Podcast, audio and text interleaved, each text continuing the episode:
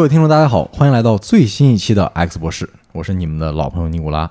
这是我们 X 博士在中秋和国庆假期之前录的最后一期节目。然后我们本期请到了两位嘉宾，也是各位很熟悉的老朋友，一位是我们的发哥，大家好，我是发哥。另外一位是我们的老朋友疯狂的伊万。大家好，我是疯狂的伊万。呃，这一期我们聊的主题是什么呢？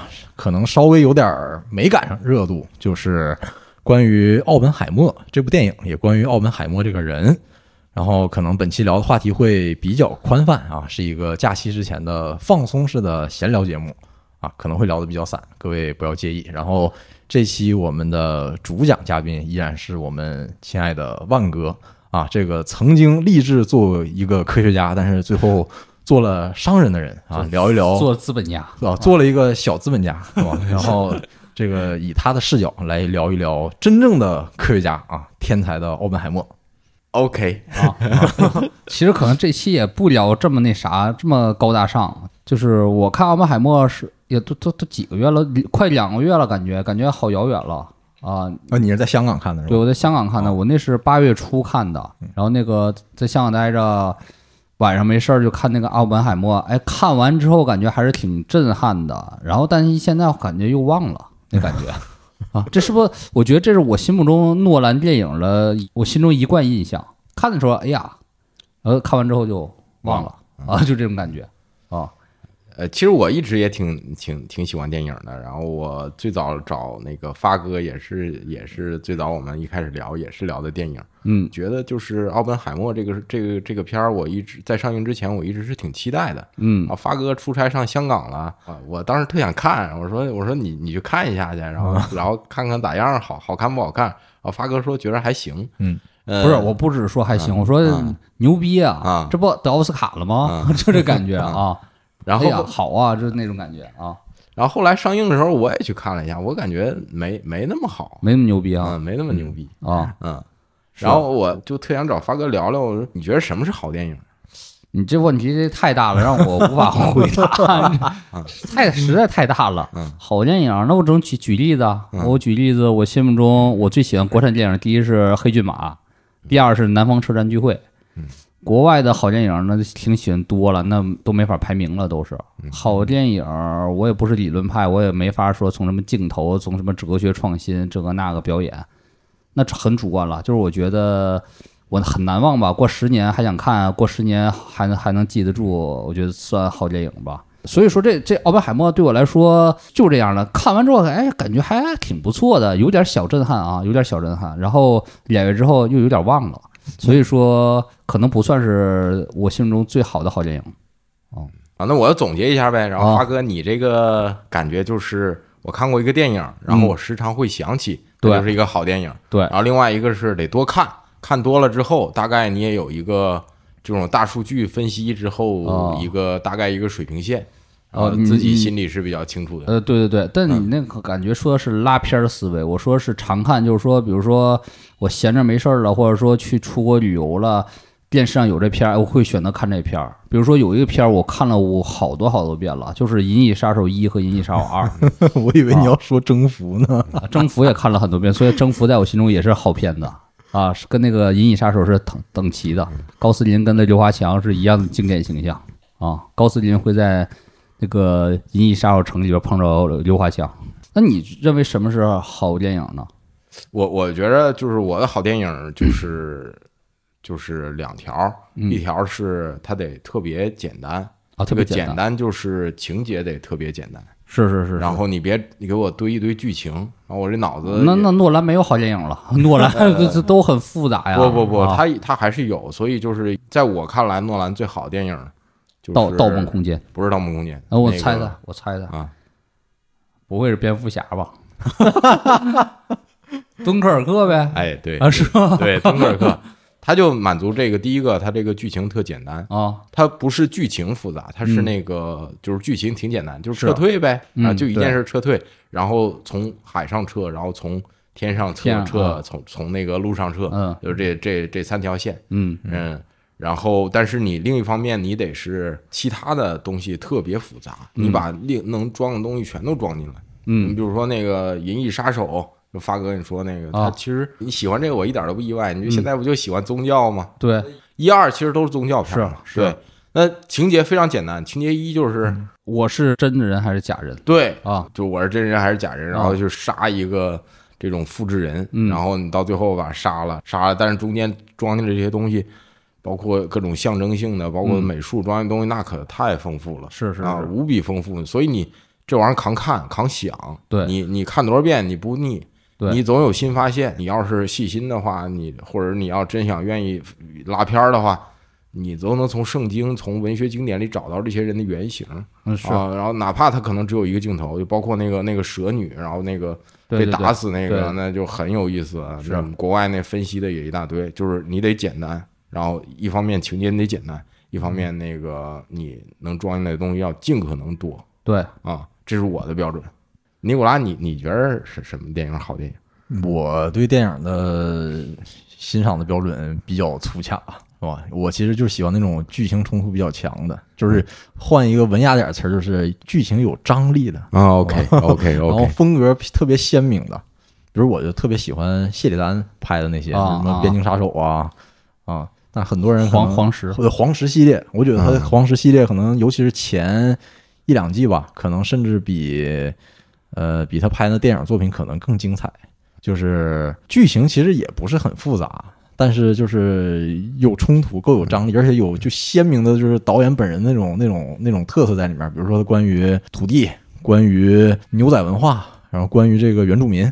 然后，比如说像他拍这个军事片儿的时候，呃也是，其实很多你拍的是军事片儿，但其实就是穿上军装拿着枪的牛仔，嗯，人其实看起来是军人，但其实还是牛仔。呃，另外一种就是，就我可能对某些类型的片子可能会比较感兴趣。啊，比如说这个像那个什么 Tinker Tailor Soldier Spy，就是啊，这个我也啊我也特喜欢，那个那个郭将裁缝士兵，这对种对对这类题材的，它可能也是风格特别鲜明，有人看可能觉得特别闷，但是如果联系到那个时代背景啊，是吧？然后在当时的一些具体情况，然后你再回来看那个片子，我可能就觉得哦非常的好看。对你特别爱看偏写实的是吧？对对对对那个社会机理非常地道的是吧？哎，对，一另一个特别有代表的就是《洛城机密》啊这个片子，以前我还推荐给发哥看过，也是一个现在可能知道这片子的人可能不多吧。凯文·史派西拍的，好像九十年代的一个片啊，子，是我看了，挺有意思的啊。这种阴谋片儿，对对对，呃他惊悚片，凯文·史派西演个老油子警探嘛，还有一个年轻点的警探嘛，嗯啊，里边台词儿对话都特别经典哈。嗯，对。所以我的在电影方面的口味儿可能跟大众不太一样。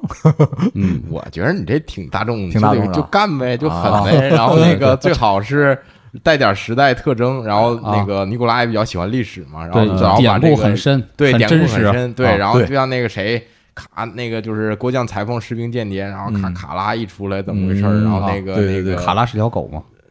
卡拉是那个，你看你就没看过这片儿这是个梗，卡拉是条狗，葛优主演的 OK OK 陆学长导演的。啊，对对，看到那个科科博卡拉，马上想到葛优嗯啊，这种联 联想，这种思维跳跃的感觉是发哥比较喜欢的。是是是。那看来就是你们已经帮我总结出来了。哎，那你国产电影里边排名前一二三的有吗？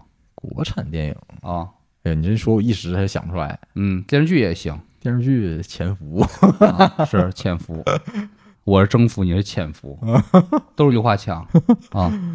那咱们那个话说那个还是奥本海默吧，澳门海默，峰哥你觉得不好还是看峰哥呀？啊？万哥，万哥，这写峰哥亡命天涯，啊，行行行，峰哥也行，OK。呃那个我还还就就就叫峰哥得了。然后，呃，我要说的哪儿不对啊？因为我可能会怼怼诺兰嘛。然后，如果我要是哪儿说的不对，锅就扣那都是我的 风言风语，啊。都是嘉宾的风言风语，跟呃叉博士、跟发哥、跟尼古拉都没有关系。如果要谁要是想向我扔原子弹，兰你就找诺我扔诺兰不是我们赞助商。啊，OK，好。诺兰不是老板。啊。诺兰不是自有品牌啊，对对，不是自有品牌就是本期的自有品牌不是诺兰。对对对，啊，本期自有品牌白象方便面。OK，好嗯。好永远支持那个中华振兴白象方便面，啊中国女足 好的，好的，好的 啊。咱们就都聊了那个自己的标准呗，然后嗯从这个标准来看看奥本海默这片儿是不是好好片儿呗？对对对，啊，呃，我认为还是好片儿啊。虽然那个震撼度我有点儿忘了，可能赖我记忆力没记住啊，不太好。但是我当时看那片儿最震撼的感觉就是它挺像那个希腊神话的嘛啊，有点像希腊神话吧，普罗米修斯，然后盗火，然后那个又被火给吞噬了，那感觉的，就是。然后我最印象深刻就是他发明原子弹那一刹那，那个不确定性的感觉，我觉得记印印象太深了。就他们就是在等着爆炸嘛，然后他不确定这个东西第一会不会爆，因为他们好多有一个环节他他没确定嘛，嗯，能不能爆是看看天说话了。然后第二点就是他不确定能不能真的连锁反应了，烧出来大气层，直接把大气层全给点燃了。这种未知的心态我特别喜欢啊！而且诺兰这段表现的我觉得一百分，非常非常好啊！我所有的记忆全都在这个点上，对于未知这种的感觉。啊，对，还有个很好的拍点，就是他没有拍出一个哗，你想成大爆炸哈，那种什么氢弹大爆炸、大一万大爆炸那种的感觉哈。其实第一次核爆是一个小爆炸哈，很小的一个小爆炸，两万吨，两万吨。啊，对，不算是很大，与我那个想象中那个大场面呃小了很多。但是它整个的氛围节奏，那种一一下全都没有声音了，然后所有的都在那瞅着，然后啪一个那个爆闪出来了，那个拍的很好。第二点就是奥本海默，他知道他造出来这个东西了，然后这个这个东西会变成什么，是已经脱离他控制了。他等于他是一个母亲生下了一个魔童吧，一个魔鬼，相当于后来魔鬼长什么样，他不知道了，他完全失控了状态，他不知道未来会怎么样。那个对于未来的无助感，我觉得他拍的挺好的，但可能也是你看不上的一个点哈，可能你不喜欢这个点。你觉得奥本海默可能有点软弱，就是他跟杜鲁门那个对话。对我肯定是站杜鲁门这边，对对对对对啊，因为我觉得发明它没有那么重要，就是因为它只是一个知识性的、知识性的东西，你早晚都会都会发现的。对，这是一个人的能力问题。对，但是更呃需要讨论的是意愿的问题。是，然后。意愿的问题显然不是奥本海默这种人来决定的，肯定是政治家来决定的。然后社会分工论嘛，对对，有的人是发明者，有的人是使用者嘛。对，所以美国人其实是特别会宣传，然后包括奥本海默自己也是一个特别会宣传自己的一个人。所以那个电影里也有人对他说：“说你是 salesman of science。”就是你是一个科学的一个推销员、销售员，然后其实，在下边那些人，尤其是泰勒尔来看，就你已经过时了。爱因斯坦已经不是，当然不是站在物理学最前沿的，你也不是。我泰勒尔，我这么牛逼，我才是呢，有点有点那个感觉。然后，然后就是你你你只是一个推销员。后来那个谁，施特劳斯也说，就是说他很享受自己被称为原子弹之父的这个。抬头，这个抬头，这个感觉，但在我看来之后，有几个人，首先比他更配得上就是原子弹之父这个事儿。第一个是下令就是曼哈顿计划的这个，那肯定是罗斯福总统嘛。对对。然后第二个就是可能是这是一个军事项目，军事项目一定是军方主导。嗯。所以就是在电影里，好像他是那个马特达蒙，马特达蒙那个格罗夫斯将军。嗯。呃，格罗夫斯将军好像是他的助手。但实际上他是格罗夫斯将军的助手，对对，因为曼哈顿计划是一个大的计划，然后他分了几个几个板块吧，啊，然后有橡树岭，有那个汉福德，对，然后包括加拿大那边还有一个，就是加拿大那儿有还有另外一条线，就是重水重水线嘛，嗯，然后还有那个就是我忘了啊，反正就是还有那个提纯油的那个，反正几条线，然后奥本海默他其实只是洛斯阿拉莫斯的负责人，对，然后他其实这个事儿的武器化的负责人。然后整个曼哈顿计划在当时是二十亿美元嘛，嗯，然后百分只有百分之十的费用是花在了武器化的这这部分，剩下的百分之九十其实花在了那个提炼中水啊、提炼浓缩铀，对对对对，这这这这些方面，所以我觉得就是这个地方可能是有问题的，岔开了，就是呃回应一下那个你说的这个哦，对对对，他跟杜鲁门的这个这个明白啊，我那我其实感觉到咱俩不同看法的那个。出发点在哪儿了？嗯，其实你更在乎的就是真实的历史和那种真实人物在历史地位那种怎么说呢？位置感和层次感吧，比例感吧。你觉得他这里边比例感、真实感有点失衡，对吧？这种的感觉。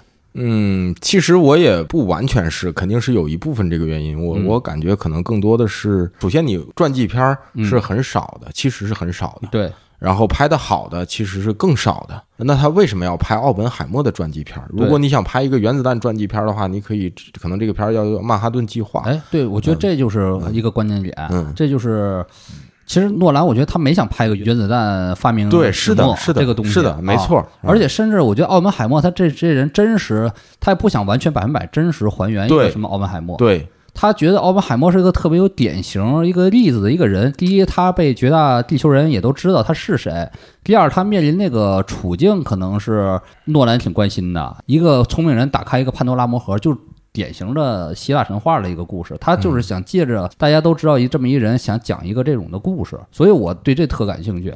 你刚才说一点，就是你可能站在现在的角度，过了七十年了，你觉得，呃，当时发明原子弹可能是一个可控的事儿，或者说甚至都没有那么。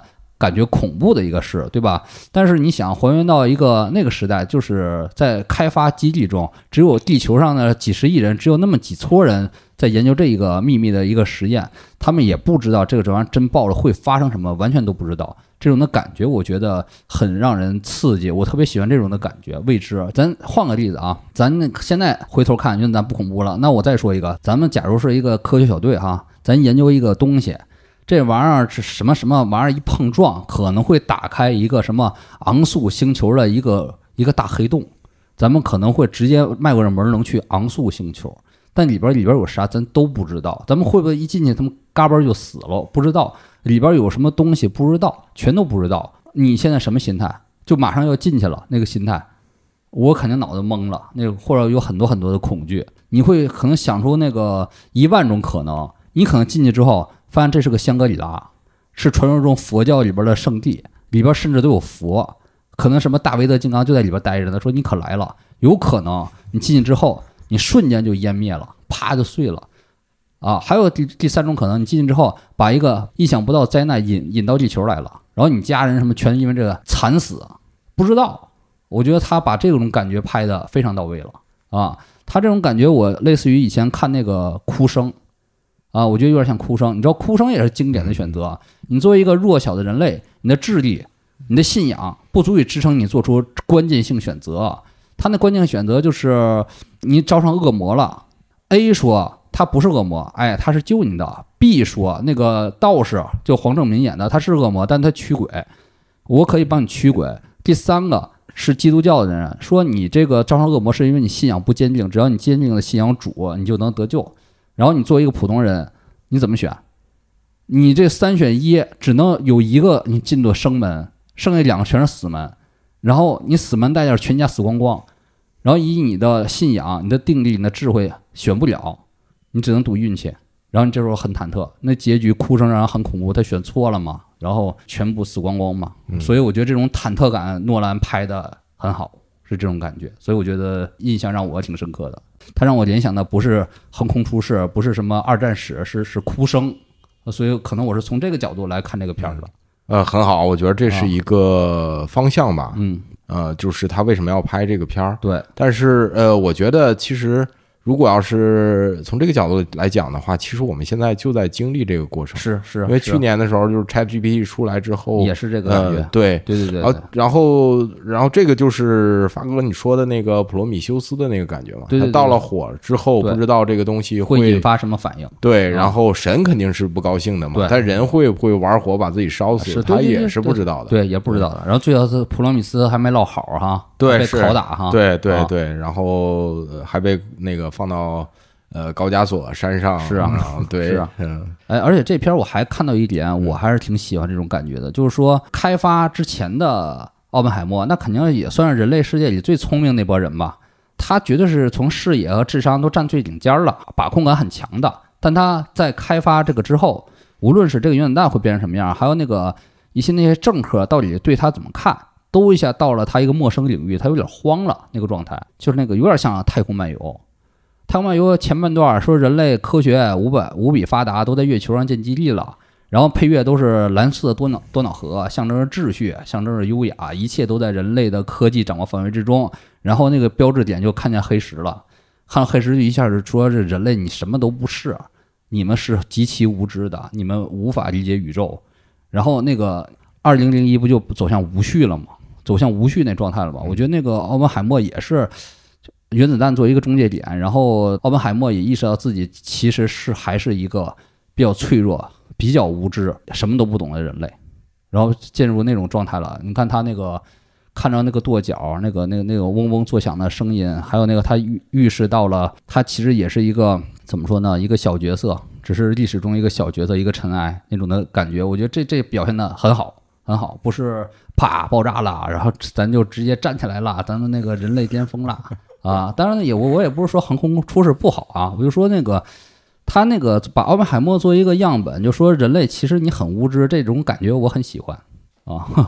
嗯嗯，同意，就是你说的这几个拍的比较好的，包括原子弹爆炸，嗯，包括那个跺脚，然后他在呃讲台上对洛斯阿拉莫斯的工作人员讲话时候的眩晕感，对对，然后和产生的一些幻觉，对，我觉得拍的都是非常好的，这也是洛南比较强的地方。对对对对，但是我我是觉得，就是这个片儿，如果按按照我的标准来讲的话。嗯它可能就不够简洁，是绝对不够简洁。对，因为因为那个，如果要是按照发哥这条线的话，那我这个片儿可能就会是这样的。那你片头应该就是原子弹爆炸，嗯，成功了，嗯，然后所有人欢欣鼓舞，然后包括奥本海默肯定也是欢欣鼓舞的，巨高兴，不是高兴啊。然后倒放是吧？这是信条是吧？不是，不不不 往不往前放，就往后放啊。然后结果下一个就是说。啊，那格罗夫斯将军就来了，说：“哎，那那我们要不要跟日本日本的扔一下啊？”嗯，然后这哎，这玩意儿还要用啊？然后没没考虑过这个问题，因为这是军方在考虑。嗯，因为其实那个当时的那个曼哈顿计划还有一部分就是怎么把这个东西，呃，造出来之后怎么把这东西扔出去。嗯，因为当时没有导弹嘛，然后你要把它扔出去的话，是一个很费劲的一个事儿。然后包括美美军内部其实有很多。斗争的，就包括那个搞东京轰炸，大家都知道是李梅负责的嘛。对，但这事儿，这个扔原子弹这事儿，嗯，李梅肯定是想参与的，但最后为什么没让他参与？其实是格罗夫斯将军也是铁腕儿，然后他只是一个少将，那李梅什么级别，他什么级，然后还是给死磕磕过去了。然后你你要不要扔？然后你要不要你扔一次？你要不要扔两次？嗯，啊，这些东西，哎，突然就是，然后包括苏联的问题马上来了，哎。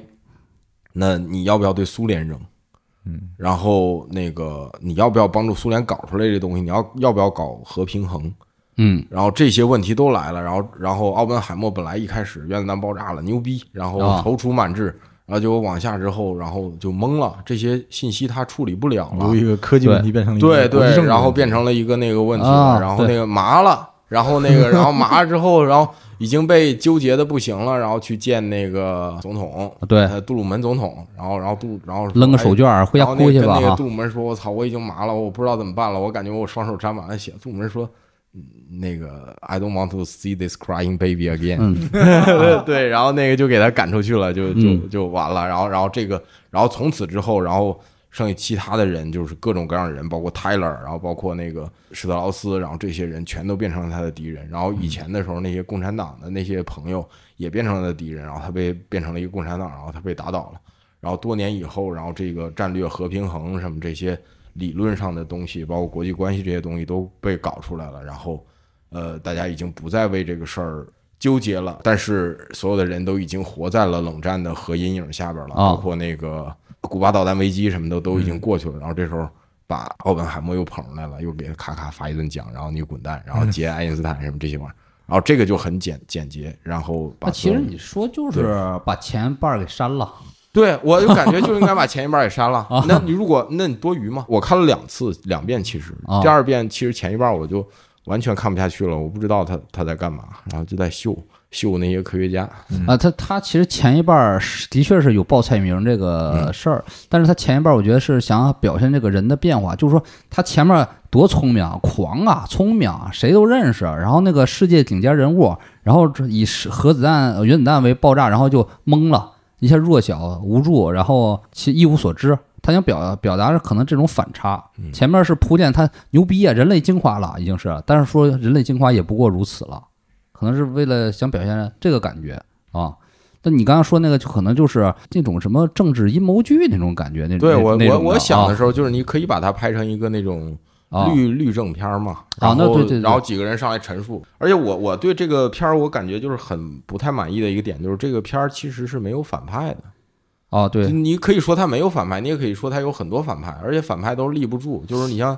小罗伯特·唐尼演那个人，他肯定是一个反派，对对。但是他上来之后，你感觉这是一个就是一个特别自大，然后什么都不懂的一个人，然后，然后，然后就是，然后就会玩政治，然后各种手段都特别脏的嗯这样的一个人。嗯然后比如说，你像他那样，一看就不是一个军人嘛，是啊是啊，但是他让下边儿其实就刻板意义上的坏政客，对坏政客坏逼哈对，然后那个他让下边的人说你必须你要你要叫我那个啊 admiral，哎啊对 admiral admiral，然后那个但但他其实是一个 rear admiral，是那个啊是是少将，海军啊少将，对海军少将，然后还是为了他工作方便给的，因为原子能机构要跟那个军方那个是有扣，而他拿到这军衔是在研发原子弹之前，他当时在海军负责生产军火，对，给了一个这个军衔就是类似于 用用用日本海军话说，就是属于主机呀、什么嗯这个这这方面，就是飞行员是帝国海救，你们这些人只能算蜜蜂蝴蝶这种。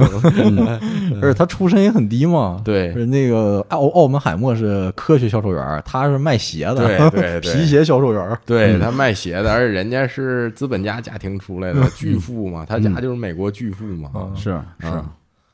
那我其实也是品出来，就是的确是感觉这片儿里边塞的东西太多了。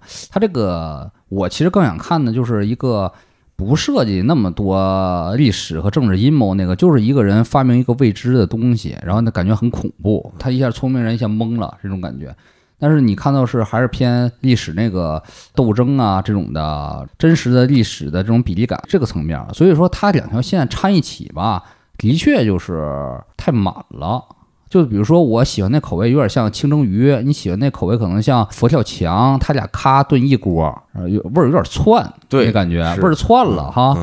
嗯，我觉得这也是我心中诺兰一贯的那啥，他喜欢塞满塞满了，然后那个一个主味儿又不太强烈那种的感觉。嗯，而且我觉得它主味儿其实就是一个麦当劳的一个主味儿。嗯。就是特别简单，然后特别没劲、不来劲的啊。这个主味儿，就不像那个茅台不是酱香咖啡，它主味儿得你得打一个茅台呀啊，你我理解的意思就是说不是特别鲜明，不是特别啊鲜不是特别鲜，不像那个奇爱博士哈，哎奇爱博士哎那个太那个太牛了，就人类那个就是都是就疯的，呃人类无知愚昧，早早晚就走向疯狂。对上层社会全是疯子。啊。对那个啊。我觉得最后再聊吧，因为啊。最后我也想就是介绍几个我不看不上奥本海默嘛，我给你啊介绍两个那个我能看得上的那个关于原子弹的片儿。啊。然后这个，而且这个发哥你应该好好聊聊，你啊。不就查博士嘛？是吧？啊，是对是对，奇爱博士啊，对，奇爱博士嘛，而且就是你另外一个，我觉得你要说像那个发哥说那个，就是走这个技术路线的话，嗯也可以。嗯其实你像普罗米修斯这个，其实是奥本海默那本传记，呃嗯叫标题就是那个普罗米修斯嘛。是，但实际上，希腊神话里普罗米修斯有一歌，嗯他哥是干啥的呢？是给万事万物分配特异功能的。嗯就是你像那个鹰，你看会飞啊，嗯鱼会游，然后这是你在自然生活下去的根本。就我分配到人这儿忘了，啊，人啥特异功能没有，嗯无用之人。对，无用之人，那怎么办？我操，那那个普罗米修就急了嘛，说你不能忘了他怎么活呀？那我把火偷下来给他。其实就是人虽然什么特异功能没有，但是人有技术，人什么都能做，这是人的特异功能。然后结果不就犯事儿了吗？啊，有技术之后，但人会被技术控制。对，如果要是现在的话，就是讲一个被技术控制的，那大家想象的可能不是原子弹，可能是 Chat AI Chat GPT，啊然后那个人工智能。是啊。那我们重新在一哎个我觉得你这个又说到一个重点了。啊，我觉得他跟库布里克最大区别就是，库布里克要活现在绝对拍 AI，绝对绝对拍 AI 绝对不拍那个什么那奥本海默。他不一直想拍 AI，没拍完死了吗？对对对对对对，我选题呀、选食材似的。对，诺兰选谁实在是的确有点柴啊。不行，对，人人家是选一那个上菜市场，然后啊那个库布里克直接咔大龙虾、大鲍鱼，那个诺兰上去弄一堆方便面什么的。哎，你说这的确对，然后个然后拿大龙虾、大鲍鱼哎做一个汤底，煮个方便面吃，奥本海默这话题的确挺柴的，不不好炖呢。不好炖，真是不好炖啊这话题。你看炖完之后，要不要不我喜欢这口味，你喜欢那口味，都都炖一起，都炖一起，挺乱的。啊对我现在想起来传记片是好看的，啊，真正好看的，我能想起来就俩，嗯一个巴顿将军，嗯一个那个末代皇帝，啊这俩就好看。嗯它的主题什么都很鲜明，就是你看巴顿将军，为什么我拍巴顿将军？嗯然后巴顿将军这片儿里其实主题很鲜明，巴顿将军的反面是谁？是布拉德雷将军，不是德国人。嗯就布拉德雷将是什么人？聪明，嗯肯干、勤奋，然后士兵的将军，什么都懂，嗯然后是参谋型的那种的将军。然后巴顿就是猛，然后我们美国人就是猛，我们美国人也不跟你讲大大道理，务实，然后就要猛。我要打那个什么单真正的那个士兵，嗯然后那个仪容仪表不好，我我要收拾，然后纪律就要要严格，然后猛打猛冲。嗯，然后至于什么太多的问题，我又不想了。然后出去说话老得罪人，把苏联人也得罪了，把那个美国记者也得罪了，把那个当兵的家属也得罪了，咔咔得罪人。但这是我们美国精神。然后把布拉德雷这样的人作为反面，然后突出了美国精神。然后在冷战的那个时候突推出一部巴顿将军，哎，就很有意义。就是我们美国人跟苏联人是什么？苏联人是理性的，我们美国人不是理性的，我们美国人是勇敢的。是然后那个末代皇帝的话，那就那就不说了吧，啊 就是反派是谁，咱就不说了吧。啊，OK，嗯，皇权啊什么乱七八糟啊的，对。然后这是我觉得是这是选食材的高明的地方。是，哎，如果要是让你导演，我老板，我给你十亿，你拍谁？你这愣问有点愣吧？我我就想想，那十亿我也不敢随便花 就说无限金钱，啊，无限谁都行啊，啊。谁都行。对，没有那我拍审查那我肯定没有审查是吧？那我肯定咱就国内选两个人，我特别想拍，都不能说这名字都能说，都能说，都能说。一个钱学森啊嗯，啊，就有人拍过，那这还不行啊，那我看了啊，那个陈坤演的对陈坤演的不行不行，啊那个不不不攒劲，咱就挑攒劲的时候。嗯，奥本海默不是从那个就是我拍拍钱学森玩气功那个吧？那必须啊。然后那个 奥本海默就是我拍，就是原子弹之后这人没用了，从那个科学怪人变成社会闲杂了。啊然后拍钱学森也是从科学怪人变成社会闲杂了，变成修仙大对，变成修仙达人，啊然后包括那个在大快乐时代的一些言论啊什么的。其实我觉得你这个选材你挺那什么的。其实按照命理分析，你非常属于正印特别重的，你特别喜欢 特别喜欢那个主流史观叙事，真的嗯。嗯你看选人第二人谁呀？第一个钱学森，马马家军马家军，啊，马家军谁呀？马马俊仁。哇塞，这么 old school 啊！old school，我就拍一体育片儿啊。然后这体育片儿里所有的体育片儿的元素我都能加进去，然后有普通人翻身的故事，感觉像火火的战车呀，是吧？烈火战车。比那个刺激多了。然后那卖中华个鳖精，对，然后那个体育和商业的这个问题，然后呃运动员翻身的问题，嗯运动员然后运动员和运动员和教练员的问题，然后那个就是运动员和 呃兴奋剂的这个关系，然后任何一个都可以拿出来拍的特别特别深。哦，是。感觉还是挺那个，你还是走那个特别写实那个路线的，挺在乎历史真实呢。我我不在乎历史真实，不在瞎拍呀，不瞎拍呀啊，肯定不瞎拍呀那我。但是拍我就瞎拍，不是你 你拍拍科幻片儿啊？马马家军拍科幻片儿，我绝对不按历史史实拍这样的啊。呃，但是我就是啊你的电影就是不按史实，就是说史实一样是可以裁剪的。对对对，我把有意思的地方，我觉得有意思的地方你知道我拍啥呀？我拍那什么，我就属于偏印状。你给我十亿元的，我拍那个什么中共特科最大叛徒叫啥来着？顾顺章啊，对，顾顺章哎啊哎行，那我总结一下，首啊先这个事儿不能拍电影了，啊拍电影体量肯定不够了，不够拍啊，剧吧。拍剧哈。然后那个导演就雷德利·斯科特，啊，然后编剧你就把村上纪香抓过来，然后啊按龙那个 村上纪香哥都害怕，村上纪香一看这，我操，这玩意儿我都没接触过呀，害怕呀，是吧？太害怕了。对，先 先啊给那个村上纪香抓过来，然后日本没这么狠的局长准备准备那个资料，让他先读去，然后啊了解社会那个上中下层。是啊，然后你那个找把那个陈可辛抓来，然后上中下层，然后包括国际资本都毕业的人，是是是，然后然后咱给那个咱其实就就就讲一个点，一个拍一个细节，如何叫审讯，嗯如何做到审讯让你害怕？你看，比如说那个《黑社会二》里边显现一个人心狠手辣审讯，就是古天乐的角色什么碎尸喂狗，嗯，我觉得不够让人感觉到更站立的那种感觉。比如说质押式怎么设置那种感觉，可能香港那个拍这种气氛拍成廉政公署了是吧？对，拍很容易拍成廉政公署，不是让你觉得那种微不可测，让你那个今天笑嘻嘻，明天他妈整死你那种的感觉。比如说那个一直以来有一个审讯的手段，呃，就是从以前六十年代到现在其实都有啊，听起来不可怕，但实际上很折磨人。呃，比如说今天要办一个案，上头跟你说，哎，你去和谁谁谁一起去哪儿哪儿，比如去内蒙古去抓一个人，知道吧？你就去了，准备好了是吧？然后你坐着卧铺去，坐一个包厢。然后那个你那个跟你同行的人说，哎，我拉个屎啊，出去。然后发现半小时没来，然后过来俩俩人就说那个把门一关，就说下一站你跟我走一趟，就这样的。然后那个去你带一个审押室，什么都不跟你说，啪，先给你那个晾上三天，什么都不跟你说。然后每周只过来一次，是这样的。然后这里边是全部是软包的，马桶都给你包着，你根本没有任何机会自杀，你也不知道要说什么这种的。你刚开始肯定是我什么都不知道，或者说你不知道，OK，然后你就走，也不打你，绝对也不带虐待你，也不会给你下药，就是让你不知道为什么。然后你一个月之后，基本半个月一个月之后，你这人崩了，你什么都说了，这种感觉。啊，这种感觉是挺折磨人的。这个我见过这样的监狱在那个东德柏林啊啊，就是那个拍那个《窃听风暴》那地方，啊现在是一博物史塔馆，西的那个博物馆，对，一模一样，就是啊。单独监禁，而且百分之百单独监禁。啊，然后就是你说那下一步就是给你调一个双人牢房，嗯。然后住进来一个狱友，嗯。也没人一样没人看你，嗯，然后你就什么都跟那个狱友聊了，对，你一个月没跟人说过话了，是是是是是 啊是那种的。然后那个狱友都是安排好的。对，然后百分之百保真，嗯啊，而且这都是最最简单的折磨人的心理方法。好多那种深层折折磨人心理方法的人，就是都没有展现出来。还有比如什么叫深层折磨人的心理方法，就是以前他们去苏联学习的时候。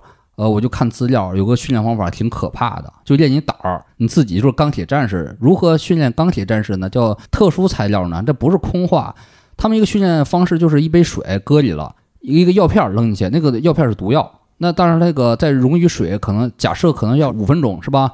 让你四分半喝这口水，就是一个训练的方法，训练你那个极限的心理能力，就这种训练。你要是不能过来，你就滚，你就滚回去，你就不适合干这行，是这样的。还有就是如何利用人的软肋，跟你唠半小时，就明确判断出你的软肋是什么。比如说那个谁啊，无论是上到什么叶若夫，下到什么局长的手下们，那些酷吏们可能都会这招。聊三分钟就知道你是什么性格人，再看看你的背景资料，就知道明确知道你的软肋是什么。比如很明确知道你的软肋是你的女儿，然后怎么就用这个元素，这不能这儿就不细讲了，因为过于血腥这种的东西是吧？就是这么折磨你，你绝对是架不住的。而且香港那个偏自由的这种资本主义社会，还是探索不到这个人类这个克苏鲁精神世界里边这里边的暗礁的，还是里边还是挺暗礁的。还有第三点暗礁就是如何伪装自己。你也知道了，你的生态是这个克苏鲁生态，你也知道你的对手是克苏鲁，你也知道你不能让别人抓到你的把柄，就会衍生出了一套更牛逼的学术体系，就是说你假装表现你很喜欢什么，啊，你假装你很喜欢现代生活，你很喜欢摩登女郎，你很喜欢那个美好精细的事物、艺术什么的，其实你心里边压根儿不喜欢，你只是跟你的敌人伪装。到时候你被他们打击的时候啊，他们比如说把你家的那个瓷器啊咔砸碎了，把你那什么画烧了，你假装表现你很重视家庭，把你家人都逮起来了，其实你心里一点都不在乎啊，你是故意布个局。他们打击这个时候，你根本其实假装啊我好痛苦，其实你一点都不痛苦啊，你真正心里边在乎什么，你都早藏起来了啊。人不知你，你独知人，然后你才是真正的钢铁材料啊，才能真正的活下来。可能没准你见到每一个经历过快乐时代，然后现在变成德高望重的人，其实看来挺温和、挺普通的一个老人，都是这种的超级战士，都都是让你抓不住、抓不住一点一点那个苗头的超级战士。你你你这说的，你这说香港人，香港人那不行啊！香港人那套不就跟英国人学的吗？啊，尼古拉特愿意看那个郭将裁缝士兵间谍，啊那不就是那个 Smiley 见了一下那个卡拉，是就半个小时，然后他咔跟卡拉白活半个小时，卡拉坐那儿一一句话没说，嗯然后打火机落那儿了，嗯上面写安，他老婆，嗯你你软肋是安，嗯，就弄你软肋嗯啊，就给弄了。这是英国人军情六处的水平，嗯 你跟苏联啊差太远了。嗯，还是没有深刻理解苏联什么叫苏联苏联特特殊跟材料哈？啊对对，没理解。然后啊苏联都解体了，那乌恩巴特尔肯定在他们之上啊！啊是啊啊啊！啊，不你要看那个以前什么古拉格材料，英国那些情报部门看都感觉挺瘆人的。我靠啊！比如那古拉格以前看那个资料，古拉格里边有一类人叫做什么绿贼是吧？啊？绿贼呃，绿贼是一类人，就是说那个不是他们形容一类人已经崩溃了，马上就要死的人，叫叫什么嚎叫的人嗯啊，就说它里边那个分析材料已经到了人疯狂之前，死之前会发生一声嚎叫，叫什么玩意儿啊？就就忘了，就是那种它里边详细描写那嚎叫是一种什么样声音。这当人出现这种嚎叫，他几天之内就肯定要死了，是就是那种的。我呃当时我印象还挺深刻的，已经研究到这个地步了，都是你说是不？你要把这个东西拍出来，我就觉得对人类世界都是个挑战，因为觉得那玩意儿太残酷了，还是太残酷了。哦，人性深度挖掘还得看俄国人，呃，是俄俄国人，文挖就托斯托耶夫斯基，武挖就卢比扬卡。啊，是是，OK，那再回到这个局长了局长差啊差远了差远了。对局长一下说这么多啊，对，从奥本海默到卢比扬卡了已经，然后咱们还回来聊那个奥本海默吧。啊，然后这片儿这么多大明星啊，你你们觉着谁印象比较深？那肯定是奥本海默呗。我觉得就他演的挺印象深刻，我挺喜欢那演员的，挺有破碎感的哈。破碎你让我有一种疏离感，他让我有一种疏离感，嗯挺破碎的。不坚定，他他肯定不坚定啊，肯定不坚定啊、他也不是特殊材料啊，他绝对禁不住那个两天的拷打。你说他觉得那个听证会，麦卡锡主义听证会已经很残酷了，诺兰还是英国人呢，诺兰没见过东方式材料啊，是吧？咱看看蓝风筝都觉得这这这这奥本海默里的这个强度也不强啊，咋就这么难受呢，是吧？不就组织跟你聊天吗？组织不就亲切的询问了你过去的经历了吗？对，不就喝喝茶吗？是吧啊？嗯，这怎么这么？组织是关心你，无非是关怀，你怎么这么来劲呢？怎么的还呀？哈，纯粹是想你了，对吧？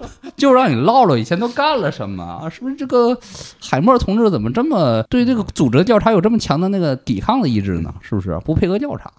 啊，哎，那你觉得那个帕莎怎么样？Boris 帕莎嗯，谁呀、就是一直挖他那个，那也是一个奥斯卡影帝，演那个海海边的曼彻斯特那个嘛，呃。就是哎 有两次嘛，他见过两次嘛，那个是啊，就很很那什么的，就是很忘了，就 我觉得他演挺好，就是那个他不是俄国来的吗？俄国来的，啊。然后神父的儿子嘛，啊对啊，一九一八年革命之后，对对对对，回到俄国去真刀真枪干去了，是是是。那个绝对是一猛人，我觉得他演的状态特好，哦，就是奥本海默这种人，对于我来讲就是小朋友啊，对对对对，对。我随便玩你啊。是啊。我想让你干嘛你就干嘛，而且你这种人我一眼就看透了，我连是是，是就是就其实刚才就咱聊的嘛，就比如说那个局长他的下属去奥本海默，那那完了，嗯，奥本海默落落局长手里那可完了那可不，啊嗯，那哪还有机会让你诺兰给你拍个传记纪念你一下？那苏联有大批这个奥本海默早就都消失的，没有任何在世界上没有痕迹了，那都是啊，而且这个局长。或者说克格勃拷打奥本海默，那才是人类怎么说黑暗的一页啊，是吧？你这种事儿在苏联应该也也不是没发生过呀啊，是什么像这个图波列夫当年不都是从那个什么集中营出来的吗？嗯，对那个 临时又捞出来，哎，集中营不要蹲了，过来开发飞机来。对那个克罗廖夫，对啊，对对，克罗廖夫，克罗廖夫对对对，图波列夫也是嘛，然后就给他凑一个整个一套人马嗯。团队都给你凑到呃苏联好多这种科学家，对这个集蹲着集集中营，然后这个研究火箭。行吧，这边 这这这集就叫那个奥本局长吧，奥本局长，奥本局长，局长大战奥本海默，对，局长大战奥本海默啊杜琪峰指导让大家看看那个局长的威力，奥本海默是啊是啊，我还说一句话，你为啥觉得这个这锅汤炖的真是？你一说，我真是现在觉得太柴了，炖的太老派了。我觉得这个时代是个马上要走向疯狂的时代，怎么拍的还这么板板正正的，没啥意思哈。诺兰所有东西都板板正正的，他真的挺板正的超板正啊啊，他一点都不狂，啊！也不疯那种感觉，他不是很疯，不像库布里克是真是那个有一个疯狂漩涡这种的。布里克其实真正的是板板正正的，然后啊拍到了本质就是疯狂，对啊，板板正正的疯狂。啊，对，板板正正的疯狂嘛。啊。啊，然后这个是诺兰拍的，那我觉得他板板正正的板板正正，那就说明，其实我觉得那个库布里克更理解疯狂，更理解。呃其实诺兰也好像也没那么理解。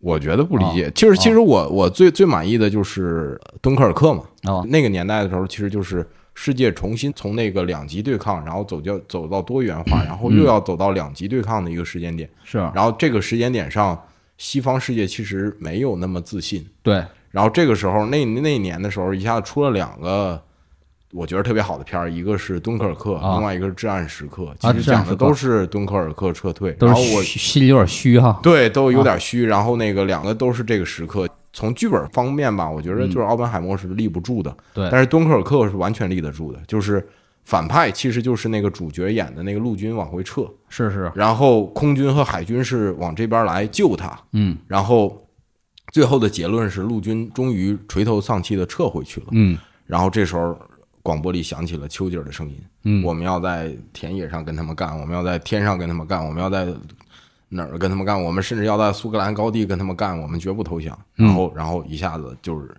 又重新嗯燃起来了燃起来了。啊然后我们要对抗，然后整个整个东西就立住了。挺主旋律。对，就他就啊板板正正的板板正正嘛。啊然后这次我觉得就是给我印象最深的一个，除了那个 Boris Pasha 这个角色，另外一个就是杜鲁门，就是那个也还是嗯也是丘吉尔演的。Gary Oldman，对，丘吉尔演的，就是演的真好，我我特喜欢他。我再说一个方向啊，如果你要真讨论这个原子弹这个问题的话，你就可以拍一个杜鲁门的传记。嗯然后就是杜鲁门在一个下午突然得知自己变成了美国总统，嗯，然后这时候一个人过来跟他说：“我们有一秘密原子弹计划，曼哈顿计划，嗯现在马上就要施暴了嗯，啊！你看看要不要往日本扔一下？”嗯 那你希望杜鲁门是怎么样反馈的呢？你是你心那目中的肯定就纠结呀。啊第一个我我纠结呀，然后我纠结的第一个我要不要给日本扔一下？哦第二我是不是要往无人岛上扔一下，嗯然后展示一下就完了？还是我要真用一下？或者我他妈干脆就往莫斯科扔一下子？对，嗯然后就变成这种纠结了，然后也可以拍的飘一点嘛。嗯啊，然后是是，那库布里克拍可是说，我宣布往莫斯科、东京和那个和无领导各扔一枚，对说对。不起先生，咱们只有两颗，是吧？对对 这这可能是库布里克拍的风格？对对。啊，奇爱博士一会儿再聊吧，啊。然后咱们先把这聊完，然后最后一趴咱再聊聊奇爱博士和啊。那个刀之者。是。反正我觉得是，如果我要我要拍的话，我可能这么拍。是，然后或者另外一个方向可能就是泰勒，哎，我发现就是说，你会假设所有的高位之人都是一个绝对理性人儿，然后会脑脑瓜子一直挺灵光，会一直是做出挺理性判断我觉得不是啊，啊理性到极致肯定是疯狂。啊。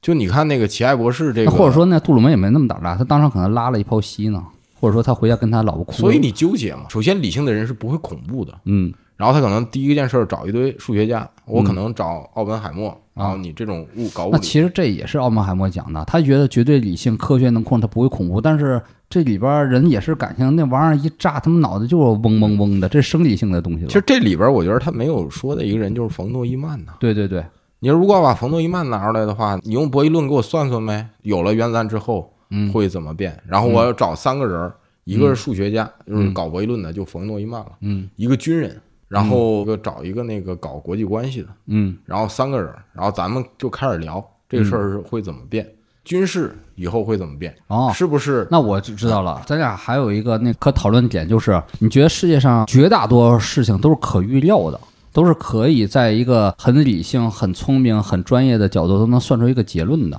对吧？对，咱跳出这个不谈，嗯。明天马上地球大爆炸，嗯。小卫星转过来了，嗯。大洪水也马上来，嗯就二零一二嘛，嗯那个场面嘛，嗯我也挺喜欢的。我觉得二零一二那时候来了，无论什么富豪、科学家都不好使，都尿了，当场都得拉了，还都想保存人类文明火种。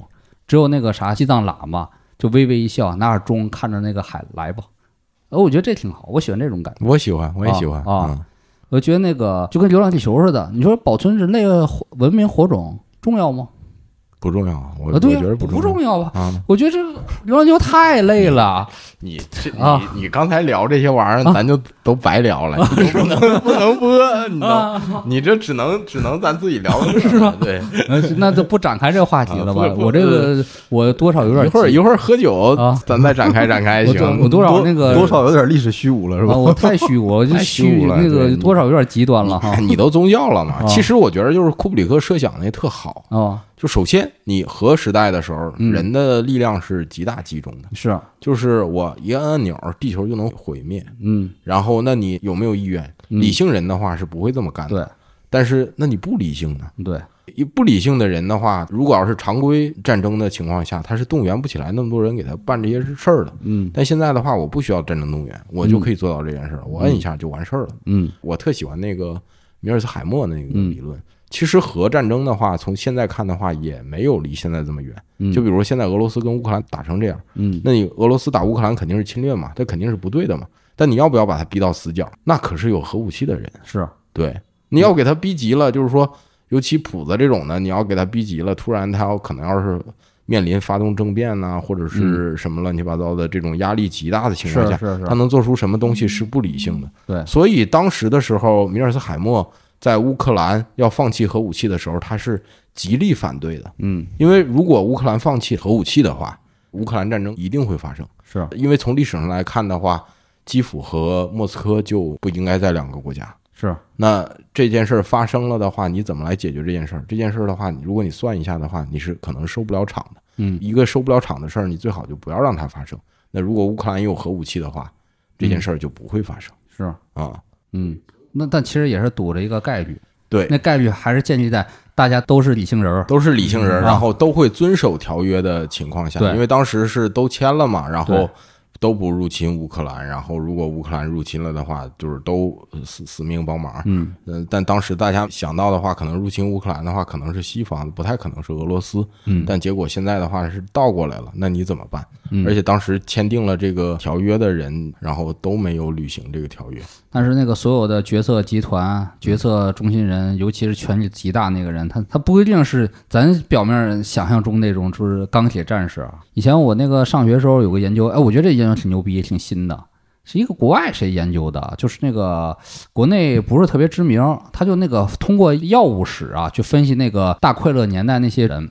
就看他们那个医疗史啊，就比如说那个是精神病人，嗯，长期吃那个吃各种药类，也是精神病人，嗯，都是精神病人，就是结论就是他们都是精神病人。然后你觉得他们怎么可能做出理性的状态？他们只是研出一样，哎，这帮人是精神病人，没准现在什么谱子什么也是精神病人。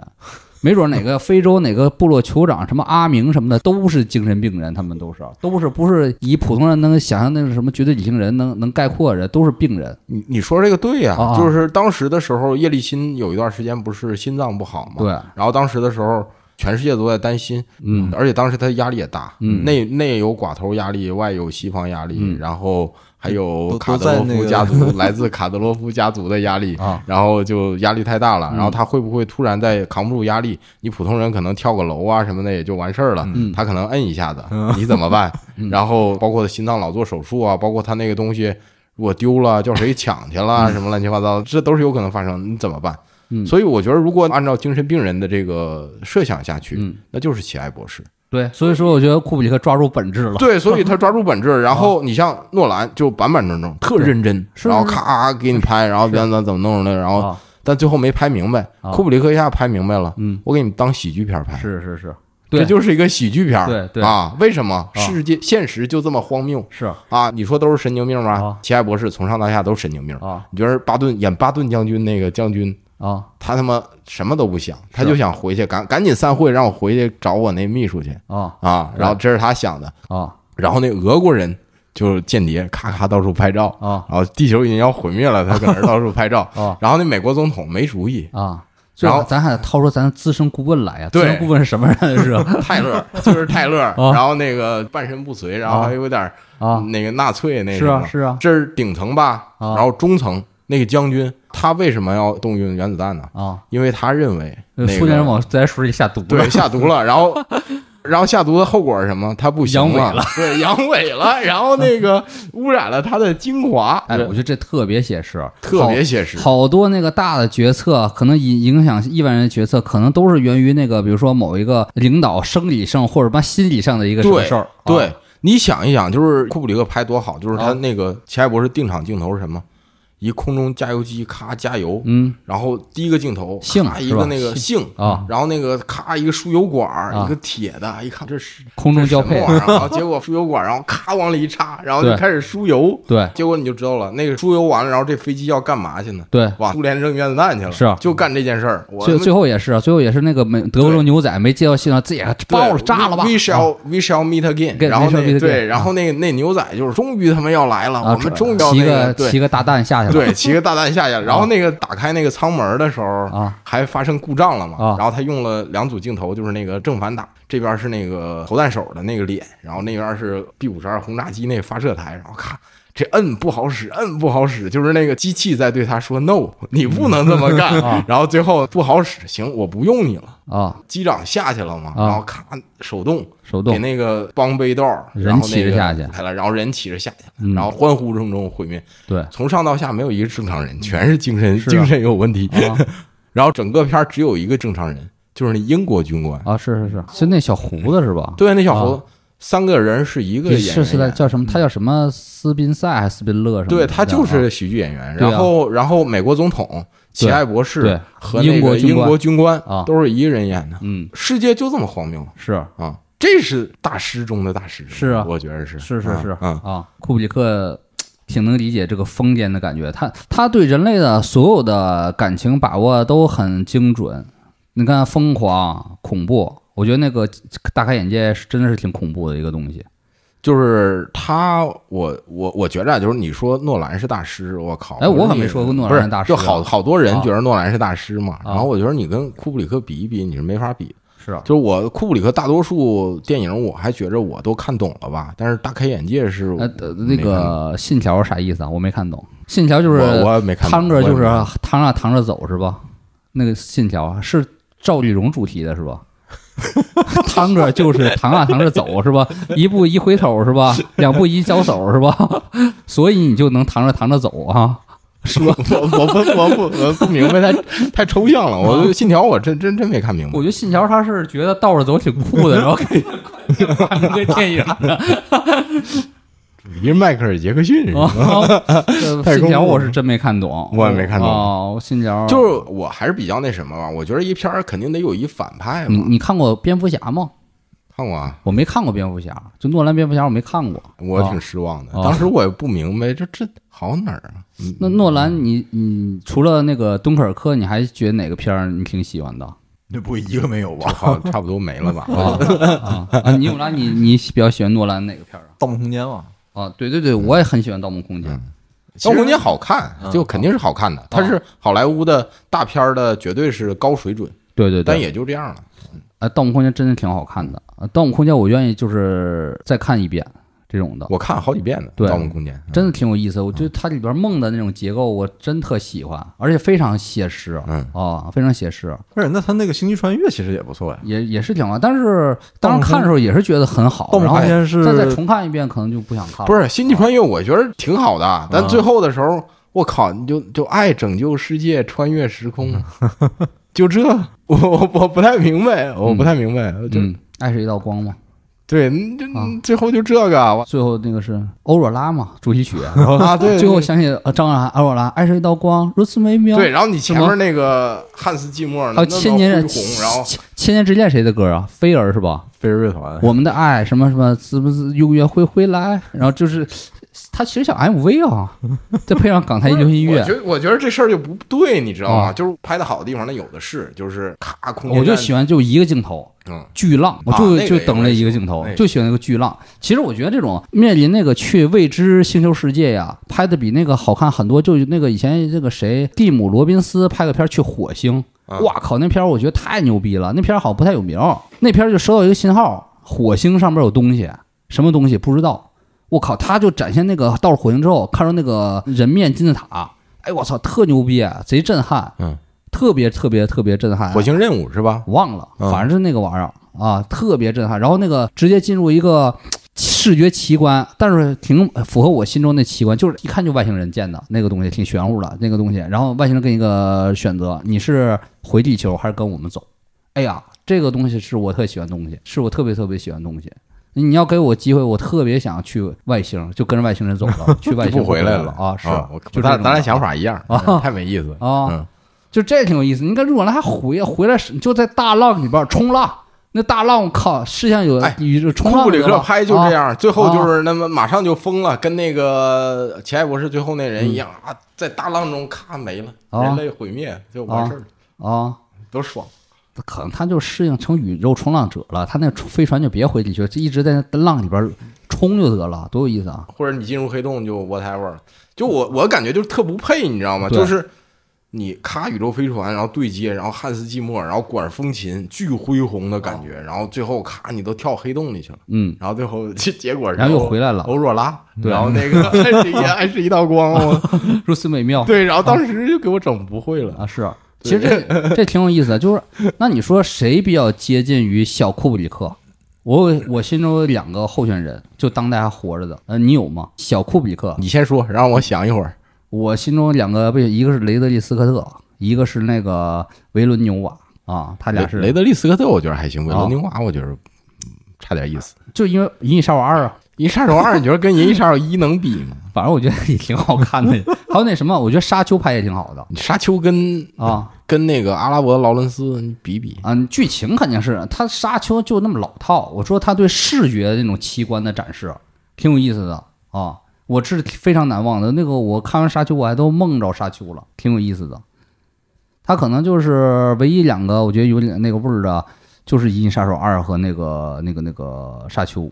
啊，我觉着啊，那个谁有点意思，嗯，曾经有点意思，就是那个血色将至那个，那他他那个就调那个片儿，血色将至有点像，你觉得调有点像库里克哪个哪个感觉呀、就整个我觉得像库布里克。首先，库布里克讨论的全是大问题，嗯然后血色将至讨论的就是一个大问题，嗯，然后另外一个就是它的画面的精致程度、感觉复杂程度。我觉得库布里克看不上那选题，他觉得一个资本家挖石油这事儿对他来说没意思。但我觉着啊，就是血色将至的内核是新教、新教伦理和资本主义，嗯，这个选题是够大的。他不爱探讨这么细致的社人类社会小问题。